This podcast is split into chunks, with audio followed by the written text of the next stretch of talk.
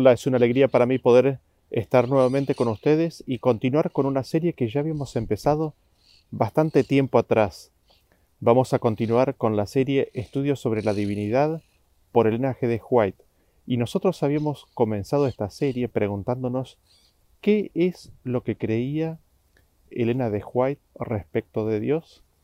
Y habíamos visto bastantes citas, habíamos visto citas que hablaban acerca de la importancia de conocer a Dios, habíamos visto citas que nos hablaban acerca del Padre, vimos citas que nos hablaban de Cristo, de su condición como Hijo de Dios, y habíamos visto también citas respecto del Espíritu Santo.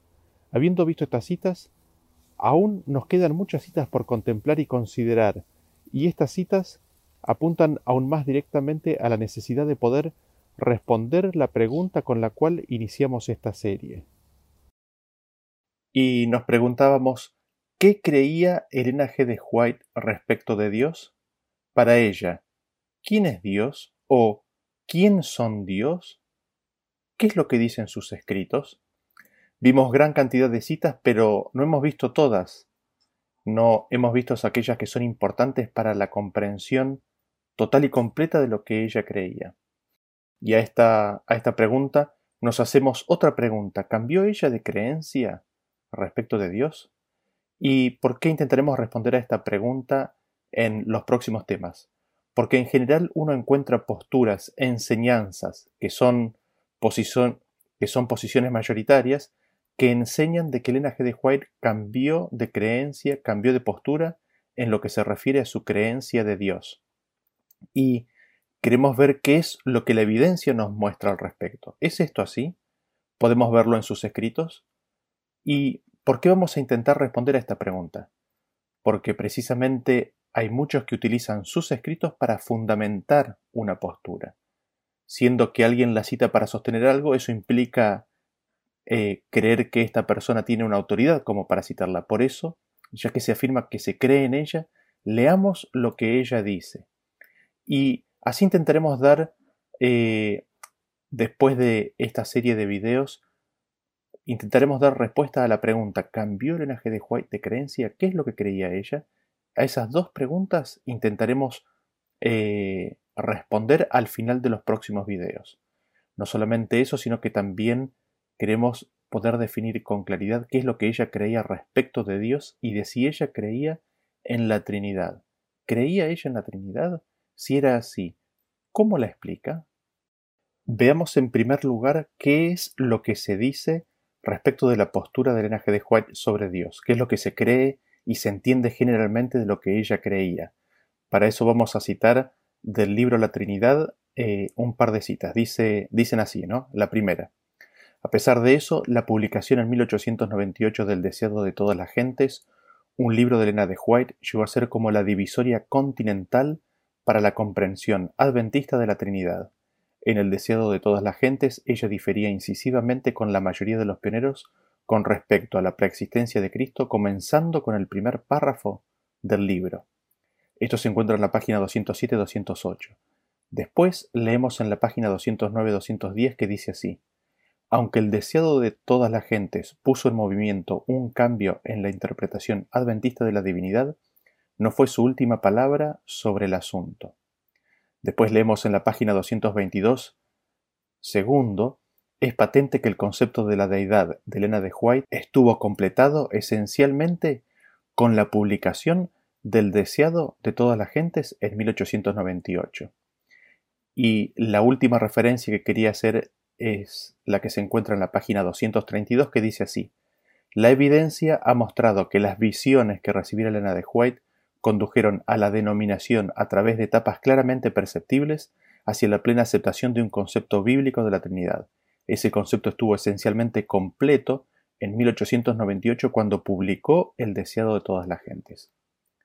Así, resumiendo estos conceptos, vemos que se entiende que en el año 1898, con la publicación del libro El deseado de todas las gentes, Elena G. de White completó el concepto de la Trinidad para la Iglesia y consiguientemente manifestó, reveló el concepto que ella tenía, ¿no es cierto? Y volvemos a repetir este concepto porque es importante.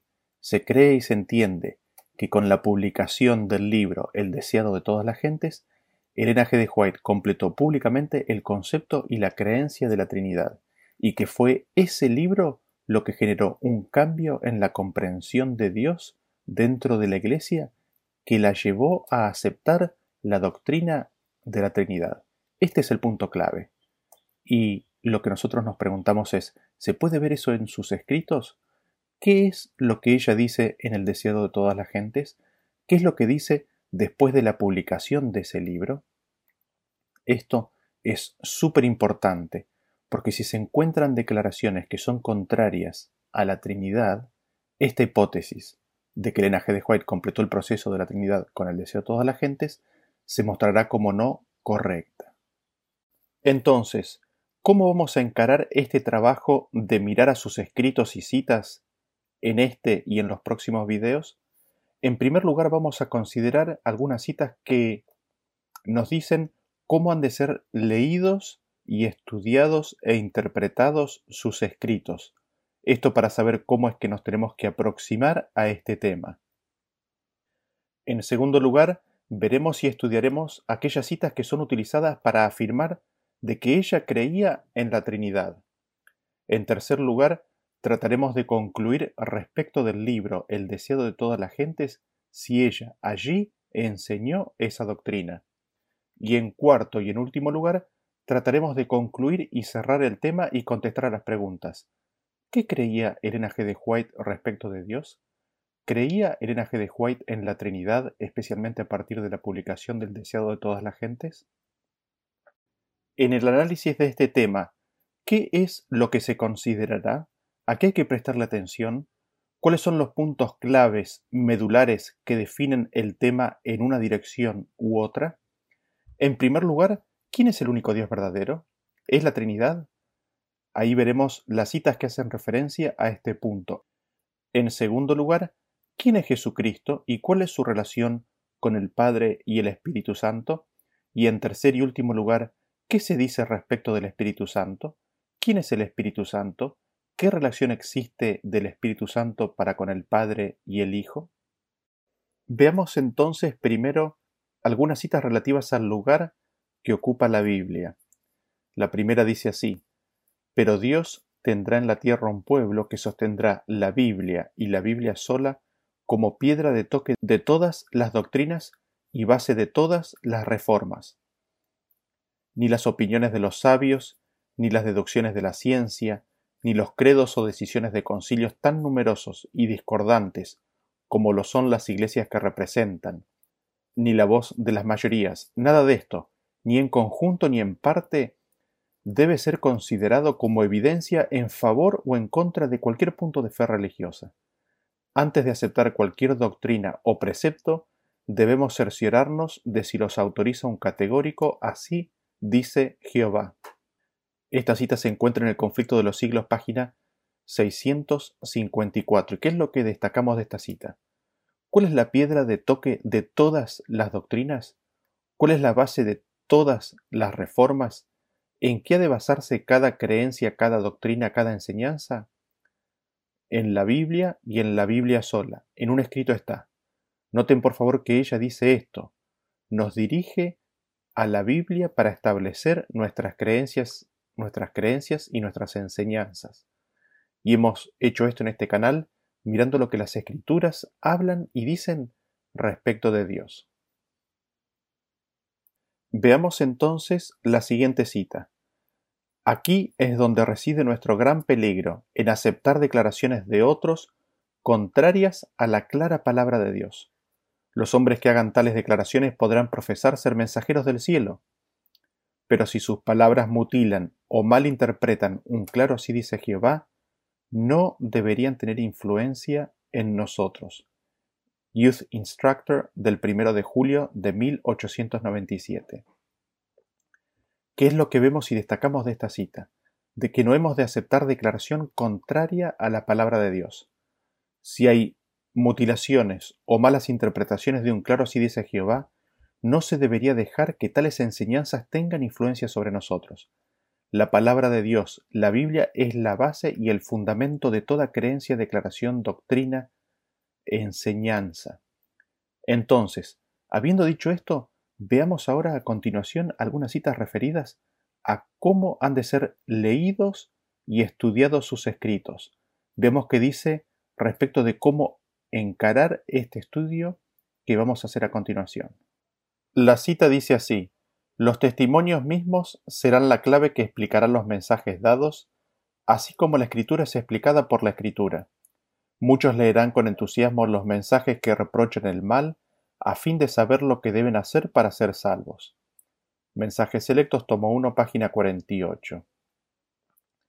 ¿Qué es lo que notamos de esta cita? De que las citas se explican con otras citas.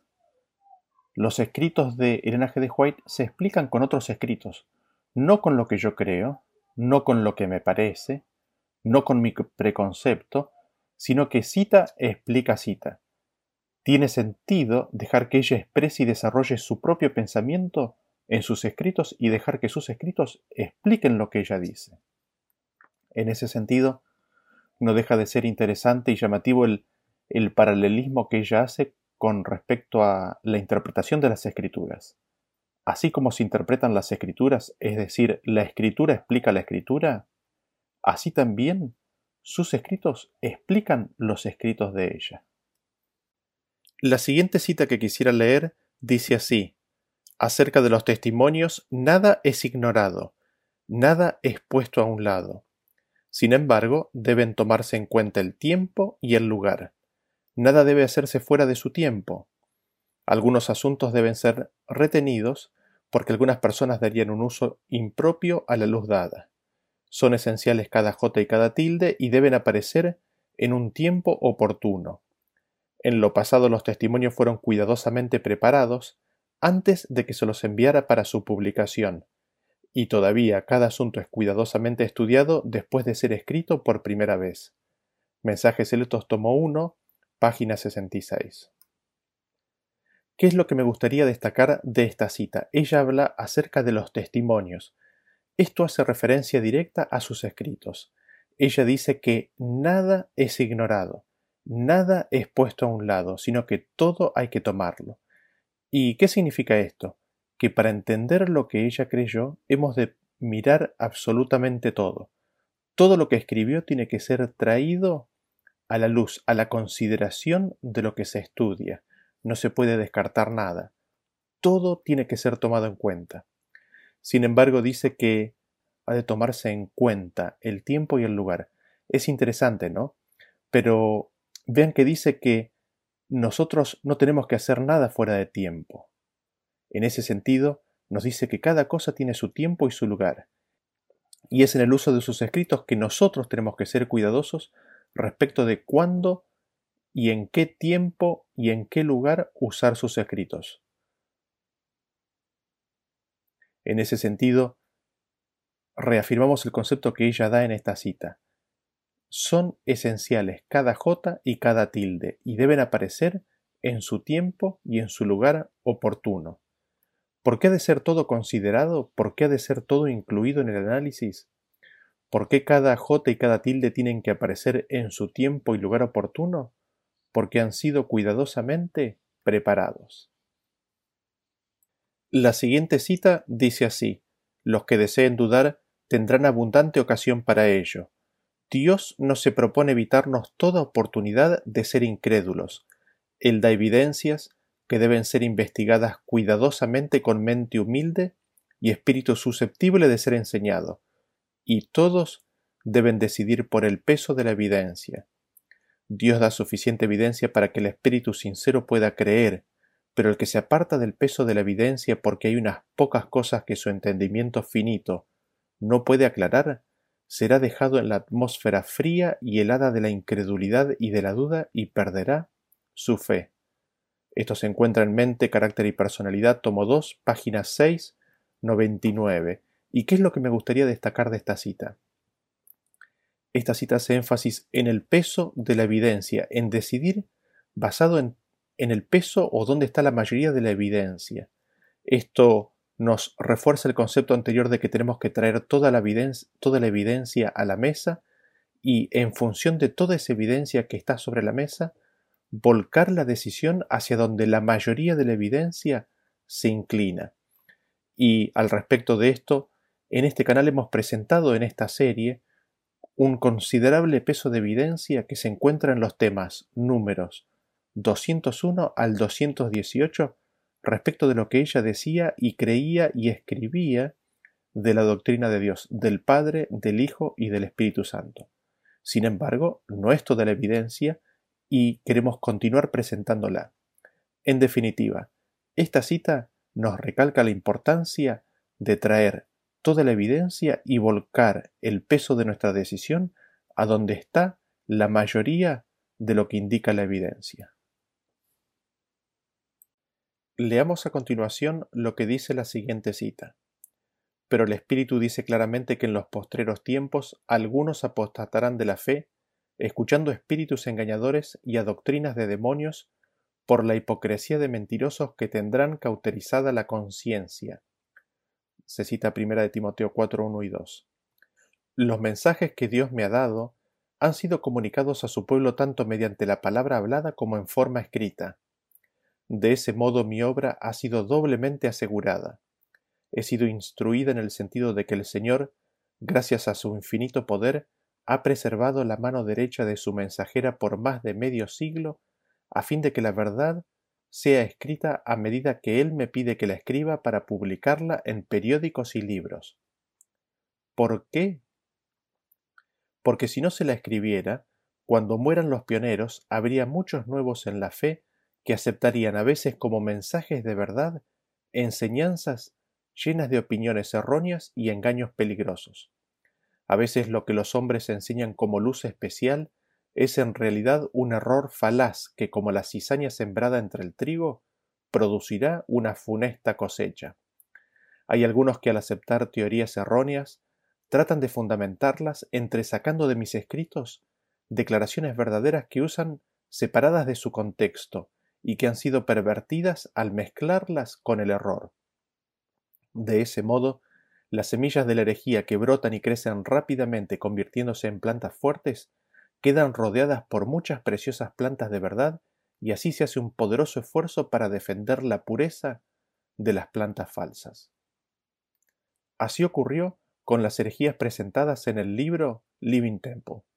Los sutiles errores de ese libro fueron envueltos en muchas verdades hermosas.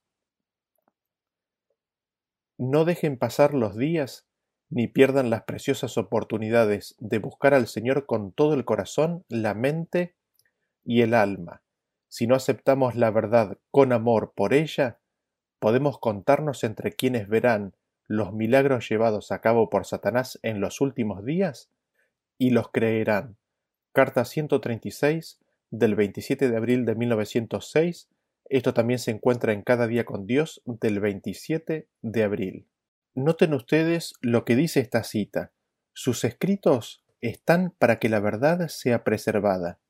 ¿Por qué? Porque al morir los pioneros y al ingresar nuevas personas al redil, se tiende a perder el conocimiento original, y para preservar ese conocimiento, para preservar esa verdad, fue mandado de que fuera escrito, para que sirviera de salvaguardia, para que sirviera de protección contra los engaños que vendrían. Además, porque se nos advierte de que habría hombres que sacarían de sus escritos verdades que serían mezclados o que serían mezcladas con error, verdades que serían sacadas fuera de su contexto, y estas eh, verdades rodeadas de errores harían que ese conjunto fuera tenazmente defendido. Que Dios nos libre a nosotros de hacer eso. Es por eso que tenemos que mirar cuidadosamente lo que ella dice. No solamente eso, sino que mirar en, en gran abundancia, en cantidad, la mayor cantidad posible de sus escritos para poder entender qué es lo que ella está diciendo. Por eso consideraremos los argumentos, las declaraciones que ella hace respecto de esta doctrina. Y finalmente me gustaría leer una última cita para cerrar el tema de hoy. Dice así, hay un testigo siempre presente con vosotros que lee las motivaciones, que conoce los pensamientos y propósitos del corazón. Es seguro ser siempre amable y cortés, manifestar una sincera amistad y amor por tus hermanos.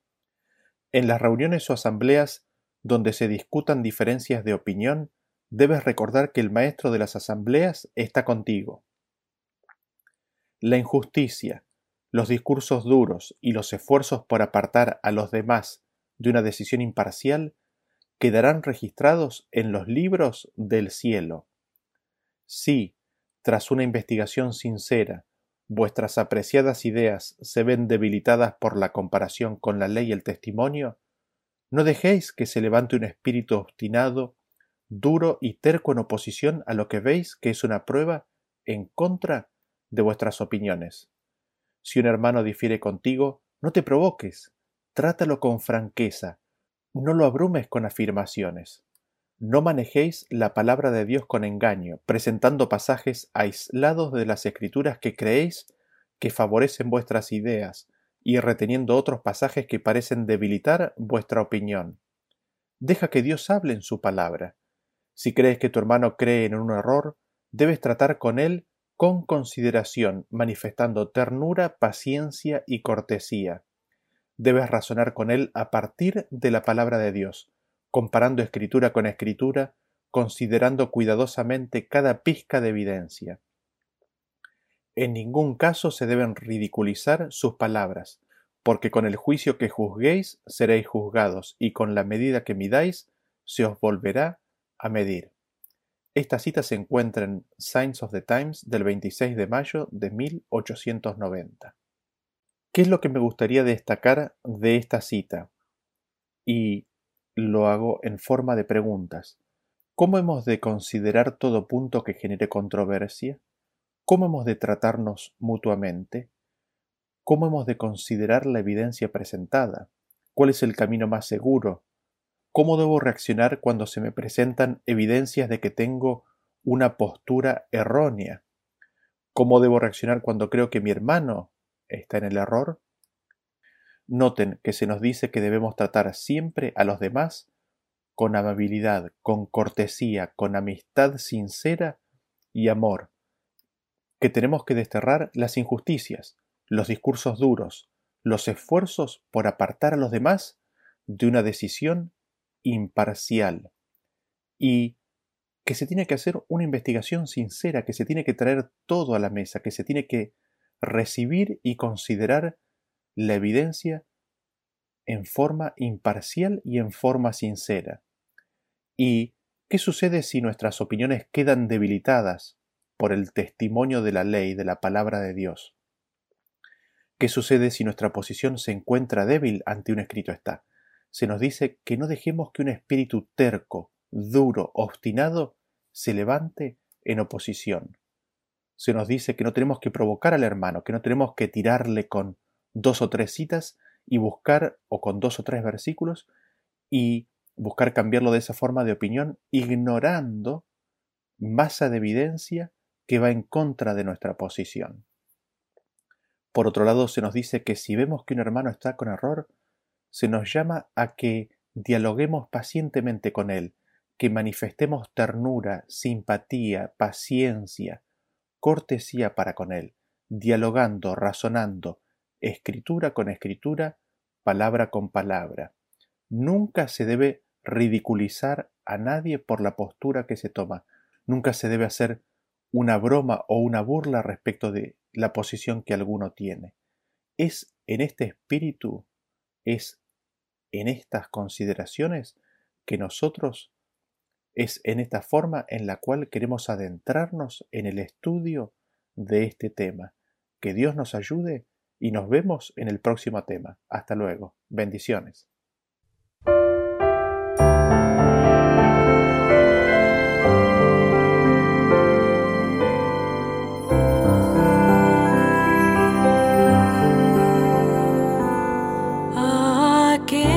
Pues, poderoso para guardaros. Y